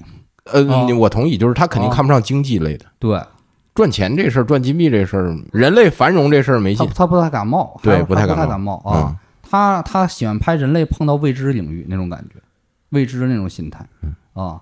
拍未知其实挺挺考验功力的。就你看那个，咱说要拍一个外太空的未知，就是说一道菜跟食材似的，咱那个厨师大比赛，咱今天的竞赛主题是外太空之未知，拍吧。然后诺兰我拍外太空就 一一千米大海浪，这就是外太空的未知。然后那个我刚刚说那火星任务，那就是给你来了个外星人的奇观，或者雷德斯科特不也是外星奇观嘛？嗯就那个普罗米斯那奇观也挺挺挺玄乎了，那个经是吧？也挺玄乎了。我觉得这叫中层，下层是大浪，中层是这个奇观。我觉得库布里克拍出顶级味道了。顶级，呃，二零零一太空就是没有任何奇观。你看他最后那结尾，他进入那个黑石的那个空间，你能形容那是个什么空间吗？是啊，超绝对超时空。对啊，那就是这那是真正超时空，而且你知道他那个最后一个镜头，好多人没看懂吗？就是那个星呃星孩儿啊，对对，星孩儿就是那个人，他们一会儿又老了，一会儿又死了，一会儿躺着呢，那什么状态？你知道那像什么状态吗？那高维空间状态，那是高维空间状态啊，而且还类似于什么状态？你知道吧？它其实跟那个密宗里边的中阴身状态是一样的，是一模一样的。就是说，中阴身状态期间，你的时空的观感全都撕裂了，你没有时间线的观念，就是你会看到。你想到哪是哪，你会看到你哭着，你小时候的婴儿，然后变成骨灰了，一会儿你这你就在那儿哭，是这种状态。所以他那段片段被那个宗萨仁波切看过，我操，觉得那个库布里克练过吧？库布里克怎么这么能精准的了解中阴身是什么样的状态呀？那他给出一个片段，就说关于中阴身状态啊，几个导演很有悟性，很有智慧，可能先天对这个靠得近拍出来了。一是库布里克就《太空漫游》那段拍出来了，还有个叫做《异世余生》什么的，没看过那片儿。还有一个就忘了，反正他说了三个片儿，那两片儿我忘了，不是特有名儿。二零零一是那个完全中阴身的状态，完全中阴身，所以那个就是人类面对未知那时候他的米其林厨师的选择吧。所以那个人库布里克，我一直认为他是绝对的米其林厨师，剩下那个东西都太像命题作文了，都是。你知道那个《二零零一太空漫游》就是结尾是怎么回事吗？他不是一个星孩儿，然后又回来了啊俯视地球吗？然后他把所有的原原子弹都引爆了。啊，就是第一个不是猴儿咔扔一骨头，然后变成一宇宙飞宇宙飞船那，宇宙飞船不是一般宇宙飞船，嗯。你仔细看那宇宙飞船上面印着八一，啊，是中国人民解放军的宇宙飞船，然后有有美军的宇宙飞船，也有德军的宇宙飞船，然后这些宇宙飞船环绕地球轨道，上面装的全是核弹，这这尊都假都啊，这是真的，真的，真的，真的，真真真真是真的。啊，然后那个就是全是核弹，你不信你就再看看啊，你就再看看，然后你 回去之后，你把那个飞船那块儿暂停，你看上面有没有你能心能转物啊，就是你已经能改变时间线。我一看，我操，真多啊，还真都是八一，里边还有吴京呢，还有啊，是吧？啊，应该没有吴京，吴京应该是，但是刘培强但是但是你去看看去，然后你去看看那剧本，啊，就是这么写。哦，然后最后的时候，然后那星孩儿是引爆了所有的核武器，然后地球毁灭了，嗯，完事儿了。然后后来这原剧本还是原片儿啊？他拍没拍我不知道啊，剧本是这么写的。啊，然后后来电影公司觉得是太他妈黑暗了，啊然后这片儿本来已经不按常理出牌了，嗯你再这么搞一下子，我还混不混了？而且当时不是现在呃成平日久，当时还么冷战呢。是是是别整这个了。是啊，对你说那个那个血色将至有点靠近，那还有吗？靠近库布里克没有，我觉得可能就雷德利·斯科特吧，但是雷德利·斯科特一直就是库布里克疯狂舔狗嘛。哦啊，他拍那个，对他拍那个，拿破仑，呃，他拍拿破仑，看吧，看吧，这个感觉不太，对呀，这个味儿不对呀，这个看这预告片儿啊，感觉太像一般的大片了，那感觉了。就等等出来，反正咱肯定得再聊一次。然后，呃，他拍那个《银翼杀手》，嗯。里边那个演那个复制人公司的那个老板，啊。那就是刚给库布里克拍完《闪灵》嘛，啊，那个 bartender 嗯，就是那个，然后他搁片场就疯狂问那个那库里克那个平常都干嘛呀？他要拍怎么拍呀？啊你觉得他应该怎么拍呀？啊就这么着疯狂问。《闪灵》不是有一段片头不就是那个湖，然后那个冰山那感觉，然后那小车搁那跑嘛？是然后当时是把这一段剪下来放到《银翼杀手》公映版的最后了。哦，然后最后的公映版的最后是男主嗯领着那女主那复制人俩人开车跑了，啊奋作。啊，就 就跟那个拍的那个就简直是两个感觉。嗯 对，所以他本来就是库布里克疯狂舔狗，所以啊他学的像也是也是可以的，就比较上进嘛。上对靠努力靠近，对，靠努力靠近，你靠努力靠近梅西啊，对对啊，使劲在家练那个跺脚啥的，练那呃步伐节奏哈。啊，对，啊但是我觉得那个维伦纽瓦天赋，关于审美啊，天赋真的挺强，审美是可以，审美非常强的是嗯。啊。画面可以，但是他对我觉得对于那个大问题的认识什么的，那没没没上层次，啊，那个《银少二》层次层次不够。不够啊。雷德利·斯科特差不多了，嗯。你看那个《银翼杀手》，你再看那个《普罗米修斯》，嗯。哎，那确实上上档次，是是是嗯。是。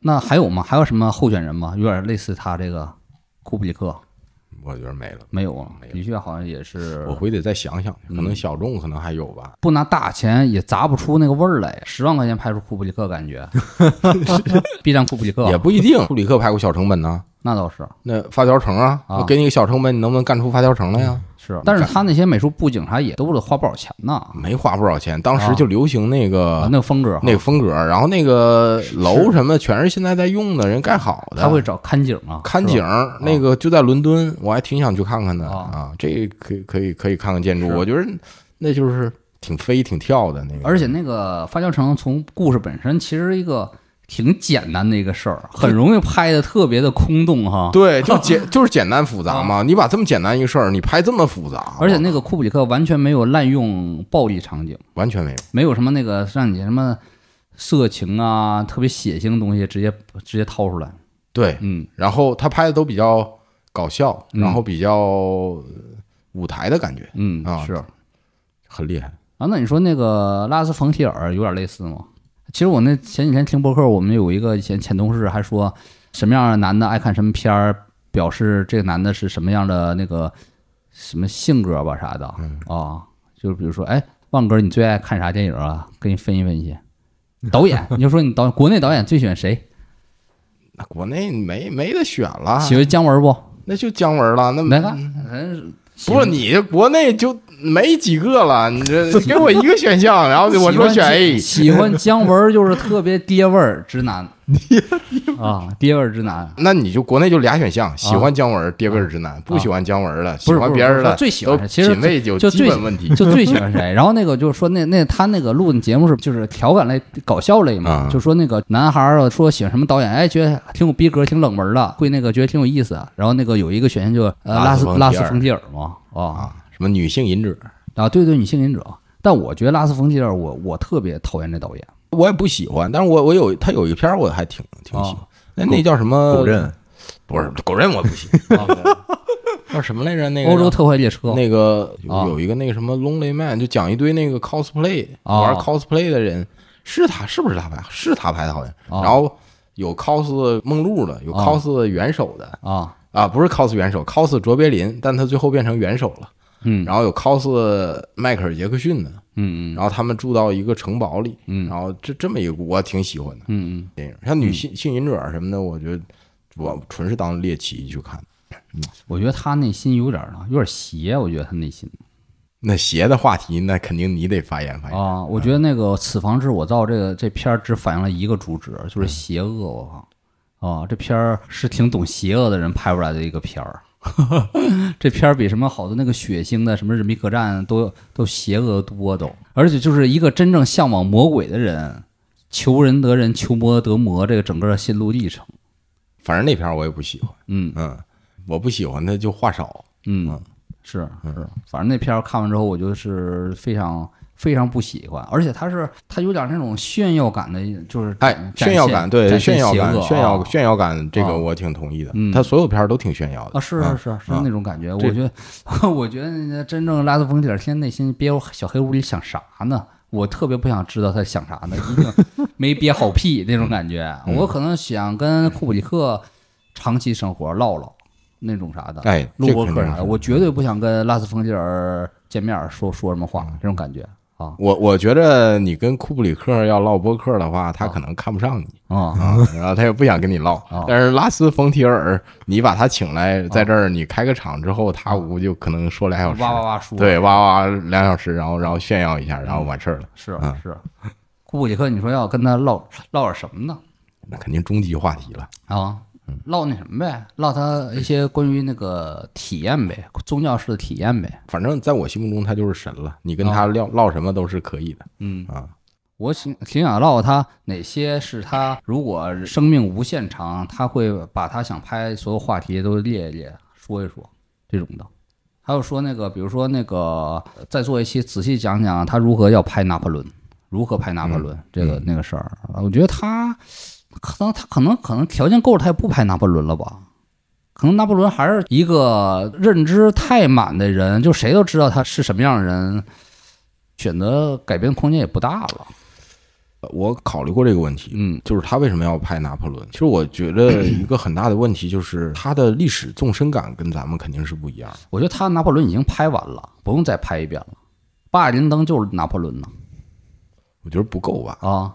当然了，巴里林登相对拿破仑是小人物嘛、啊，但是拍巴里林登那一生，其实也是他表现拿破仑一生够。他可能不是特别在乎拍一个什么伟大人物的一生，他只是拍一个一生，他挺想拍一个话题，就是一生。我觉得那是你的感觉吧。从这个角度来讲的话，那巴里林登绝对是够了。对啊，嗯，就你刚刚说那个传记片儿，我就说巴巴里林登是我最喜欢的传记片儿巴里林登是传记片啊，，也不算传记人生片儿吧啊对对对，这人生片这个可以。啊就是传记片，你肯定得是啊，呃，观众知道这个预设，就是你大概知道这个人是什么，然后就看你主题是什么。嗯然后你拍一个就是美国人就是勇敢的，嗯，然后你拍一个巴顿将军也没问题。是是这是角度不同，所以角度很重要。然后你你来选人，巴里林登我觉得不能叫传记片吧。然后我觉得他拍拿破仑的话，我觉得最后出来的话可能会很超乎想象，因为你嗯。如果按照常理的角度来讲，你去拍呃土伦，然后你去拍埃及，然后你去拍那个约瑟芬啊，然后你去拍滑铁卢，拍俄罗斯，太实了就了，太实了，没意思，没意思。那拍出来其实就是战争与和平。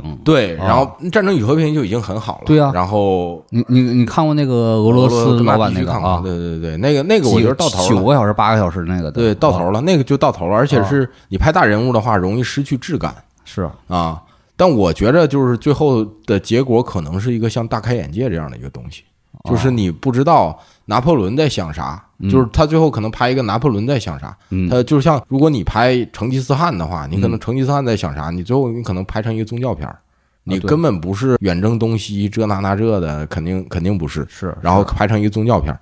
库布里克所有的电影，我觉得我唯一我现在看不懂的是，呃，大开眼界，而且我觉得我这辈子可能我也看不懂了，嗯呃，因为我觉得我要能看懂这个片儿的话，你得有人请我参加一个这样的 party，是，然后我才能知道，我才能知道这些人到底在想啥，是，然后要不我是不可能知道这些人在想什么的。嗯然后那那你库布里克要琢磨拿破仑，那肯定是高手遇见高手喽。那你高手遇见高手的话，那拿破仑在想啥？不是咱们能想的。嗯，其实拿破仑这个的话，我看了一下，基本上是拿破仑之后到一战之前，全世界政治家我不知道，但全世界所有的军人都在琢磨的一个人。嗯，然后你像那个兴登堡，就是呃一战德国的那个将军，后来威马的那个总统。嗯。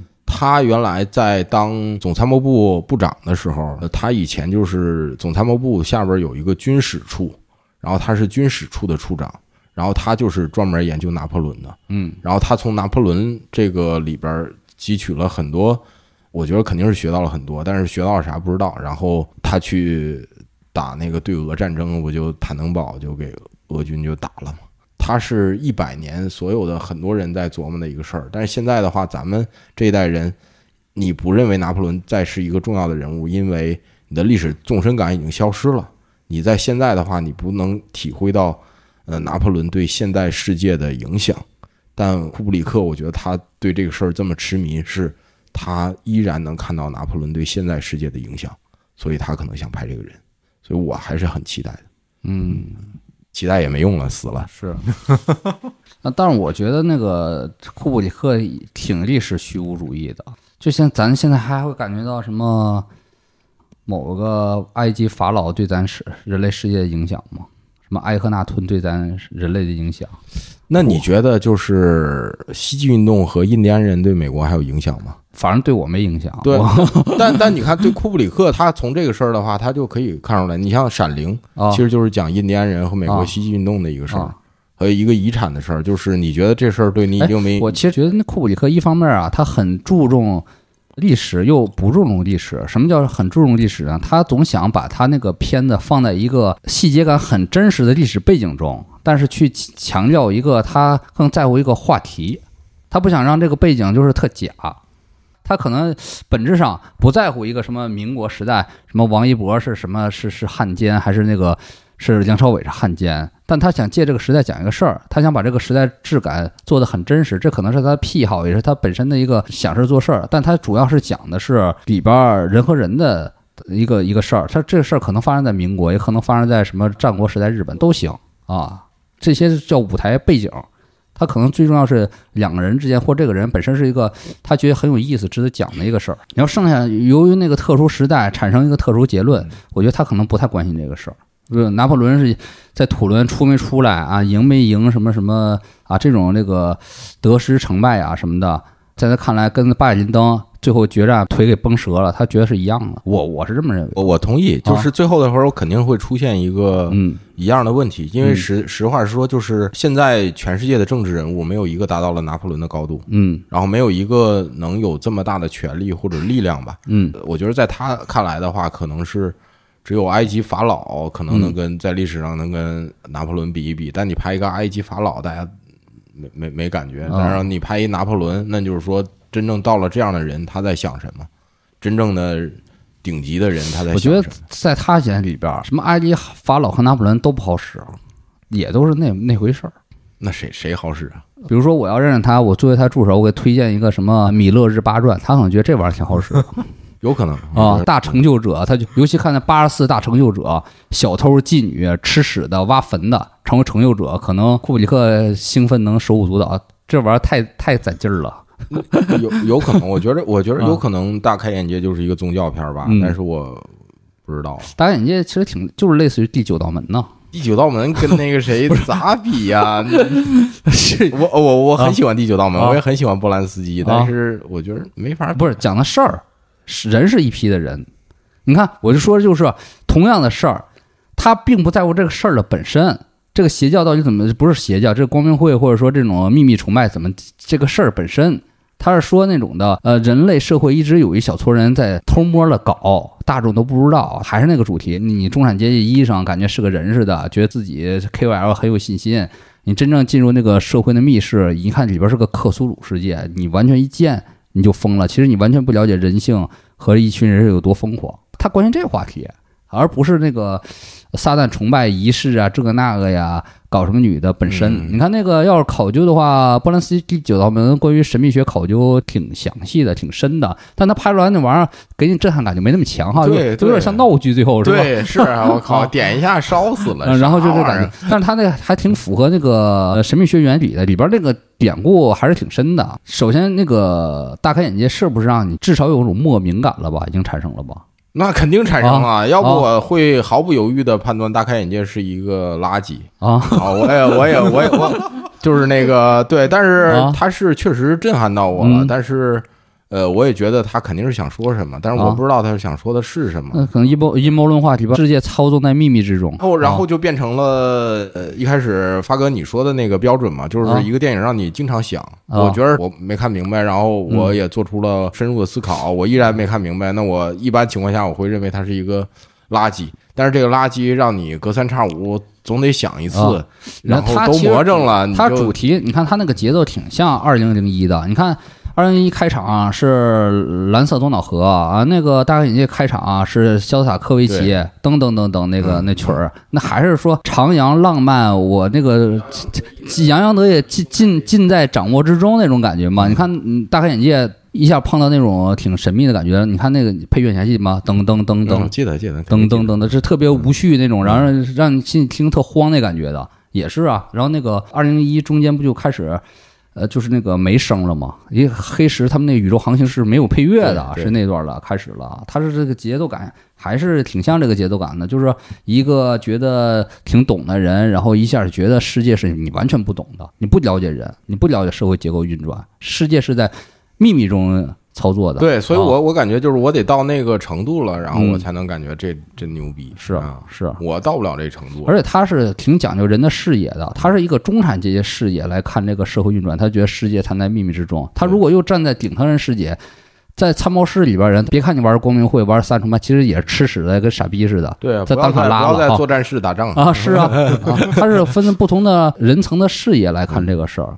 对啊，那嗯你看大开眼界最后的时候，就是那个大亨就嗯告诉你，什么事儿也没有，你就别跟着瞎掺和，就完了。回家待着去，回家待着去吧，啊。然后我们也不霍霍你。你啊，结束了。对，就结束了，就完啊。就完事儿，啊。你就当这事儿没有。我也懒得跟你解释，然嗯。后其实这玩意儿也没啥，是啊。嗯，就就完了。对啊对，然后最后是又圣诞节购物开始了，对，然后我觉得你老婆上买点促销产品去吧。对，然后啊。我的感觉就是跟他是一样的，哎，嗯。我就感觉就是我已经可以骂了，你就是一个大傻逼，但是回去之后吓够呛，然后天天想啊，啊，就是那种状态嘛，嗯。啊，就完了。我觉得就是给洋洋自得的，在肖斯塔科维奇的那个优雅的音乐中，嗯。洋洋自得的中产阶级，光给你一棒子，然后告诉你不许回头，不许醒，嗯，那其实醒了你也啥也看不见。那其实就是那个局长打击小宇宙用户呗，对对对啊，是吧？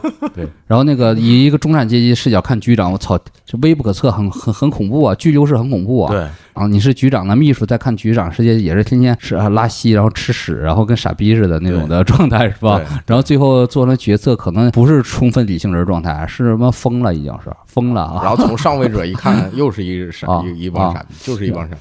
可能那个局长跟那个都督发生矛盾，可能都是一个非常搞笑的一个事情，非常偶然，可能非常偶然，非常搞笑，非常不理性。对。可能跟那个《古惑仔》里边那个浩南跟那个山鸡发生矛盾一样，你睡我老婆，我没睡你老婆，咱们不是兄弟吧？咱不是兄弟，我要杀你全家，可能就是这样的 就是跟那啊个《奇爱博士》里边那个将军一样啊，就就是下毒了，苏联人给我自来水下毒了，让我阳痿了。对啊，然后那个德州牛仔一说，我早就盼着要发射原子弹了，对早晚的，早早了哈对。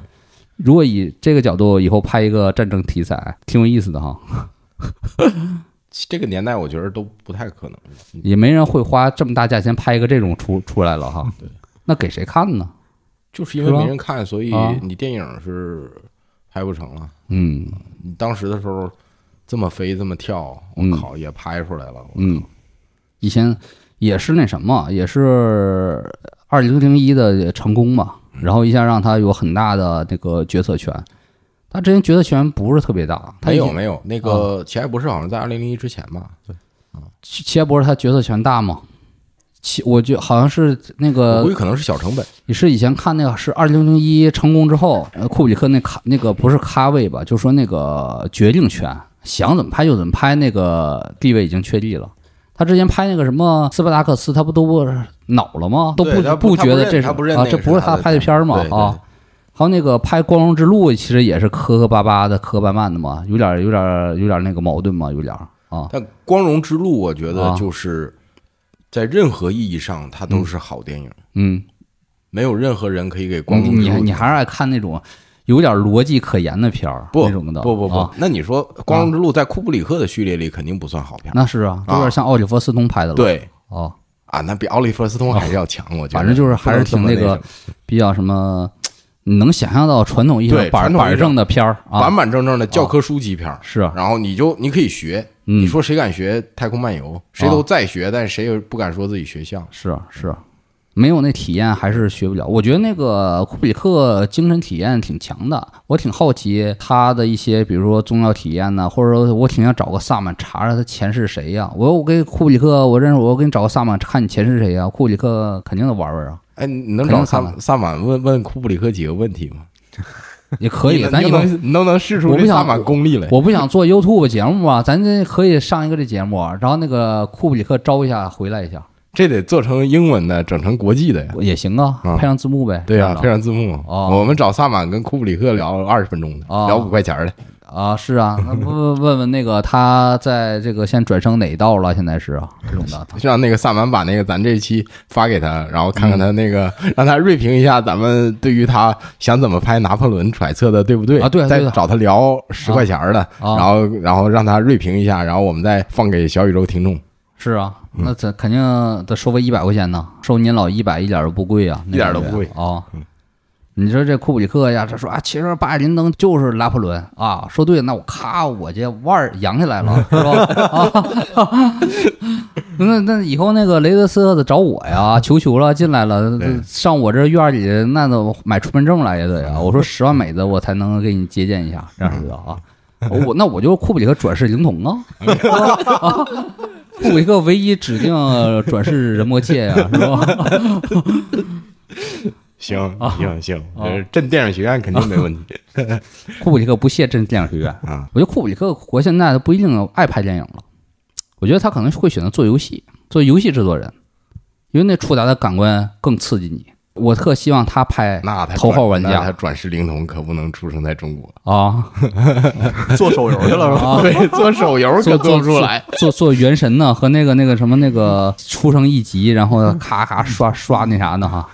啊你好歹整个 Steam 吧，哎，对，我觉得靠近库布里克的还有一个人，他不是电影导演，他是游戏制作人。嗯，那个宫崎英高啊，你玩过魂系列吗？我没有。啊，我觉得宫崎英高挺靠近库布里克精神世界的，我也没总结好，反正有点有点类似之处。这样的，我现在最痴迷的不是电影导演，是宫崎英高。嗯啊，我能理解他那套世界观啊什么的，我我大概看了一下，嗯我觉得我觉得我操，就绝对是有想法的人。是是嗯是是，然后我我一直挺喜欢这个的，包括我我打游戏打的一塌糊涂，嗯然后像那个什么暗黑呀、嗯然后这这个世界观我我觉得看看还都挺是是，我现在还还晚上玩暗黑呢，暗黑二呢。对我啊我就觉得就是你别让我打怪啊什么过关什么这些的，你就让我在这个世界里世界随便游荡游荡，然后当一个看热闹的，是是我觉得就挺好的。哎，你这说，其实其实库布里克好多电影里边塑造是个异样的世界。嗯你跟《发条城》里边塑造世界，你说是正常世界吗？其实是一个非常独特库布里克的空间，非常非常非常非常。所以说我为啥那个那啥那个《光荣之路》那个那世界太正常了。太正常了。太正常了，都不像他他那啥。你看《闪灵》的空间，《闪灵》是个什么样的世界？你想想，都是非常独特的主题乐园啊 scale 小一点就 scale 小一点儿。是啊，所以那个我觉得那个全金属外壳也有点那啥不够。全金属外壳，那你要是从库布里克的这个标准来看的话，那肯定算失败之作了。太像奥利弗斯通拍的了，那感觉那。比奥利弗斯通还是强比野，你不就想说野战牌吗？那比野战牌那不强太多了吗？牌可太那什么了，我从小就我我有这这这俄罗斯轮盘赌那段，我觉得太那什么了。不是，那是猎鹿人啊，对，说错了，猎鹿人啊，这个俄猎鹿人那个俄罗斯轮盘赌太那什么了。就跟野战牌说说的话，你嗯你库布里克肯定没打过越战，对，奥利弗·斯通可是正正经八百打过越战的，啊，而且奥利弗·斯通是长征侦察排，是啊，所以说我说那个库布里克他不在乎那种特别在乎历史的现实，对对，他这个那个逍遥散人那种仙呃修仙了那种状态啊那你你看那个就是《全金属外壳》里边那些人那个精神状态，啊那可比野战排他妈来劲多了啊是啊嗯那太来劲了。是啊，那这个状态是是挺有意思的，对啊你野野战排，而且那个剧，情也非常无剧情，对无剧情，哪有剧情啊？没剧情傻小子红脖们嗯送上那个屠宰场，是吧？要被人宰了，要不宰别人，嗯，然后没有什么意义没有什么意义。啊，就得了，是这样的。最后他他有点像那打着那个越南狙击手，又有点像《光荣之路》结尾了，就德国女孩唱歌那那那那那感觉了。但是《光荣之路》最后的结尾可是不太一样，我觉得就是《光荣之路》最后的结尾是这些人已经 dehumanization，然后在上级的眼里，他们就是一群蚂蚁，然后一群蚂蚁去打另外一群蚂蚁，但最后唱歌的时候是德国女孩嘛，对然后那个又有个。人性的光对，辉了又。有又有人性了，就是没有 dehumanization 的成功，然后而且这个上校一直是拒绝 dehumanization 的，嗯然后那个就是去人性化的，是啊，但是你像那个就是到全金属外壳，你最后是完全无人性。他们在那儿唱那个 Mickey Mouse，但是但是是那是那个最后结尾把那个女孩打完之后，他们不又又沉默了吗？又又又有点就是沉默了，但啊。最后还有一段，就是他们啊。在那越南在那儿走，然后房子在燃烧，啊在夜里，然后后开始唱歌了。唱 M I C K E Y M U O U，那个就是 Mickey Mouse，啊。就是那个唱儿歌了。嗯，而且原来的结尾是比那个没拍出来，是。就是那个 Beast 那个野兽，嗯。背后一直扛一把丛林刀嘛，嗯那个电影的真正结尾是那个野兽把那刀抽出来，把那个越南狙击手脑袋砍下来，从窗户扔出去、嗯啊。然后，但是后来觉得这个太血腥了太过了就就太过了，就是把它咔掉了。是就是真正的 dehumanization。是。然后最后，但是最后那个歌是挺好的。那毕竟那库布里克到那岁数了。对，然后原来还有一个最后的结尾的镜头，就是小丑被打死。嗯，就小丑这样的人，怎么可能活到战争结束呢？哎，而且小丑是个纯虚无的人，对，，纯虚无 没有任何的什么，他也不是过去想杀人，也不是什么有任何意义对。啊，就跟着混着混着来了。啊对，但是他是有文化的嘛啊，他其实是很有领领导能力，就包括那个 sergeant 那陆战队那个教官，直接让他当班长了嘛，嗯然后你去帮那个哥们儿 pile，然后这个牌给你带了，然后那个 snowball 就那个那个黑人给撤了，然后你当班长，嗯。然后但最后的时候是去没当步兵嘛，当那个军事记者嘛，嗯。也挺讽刺的，包括那个他跟那个上校的对话，包括那个《星条旗报》那个编辑嗯。跟他们开选题会，嗯，都挺讽刺的。是是是，行，那我们这期节目就差不多了，嗯。到这儿。然后也是提前祝各位听众国庆节快乐，嗯，希望我们能在国庆节之前把这剪完放出来。好，这期属于哪个系列啊？哪个企划呀？没有起没有没有企划，没有企划啊。OK 未命名，就是所有想不出来的企划都叫未命名，是吗？想出来再说。啊，OK，好，那我们这期节目就到这儿，下期再见，拜拜。拜拜好。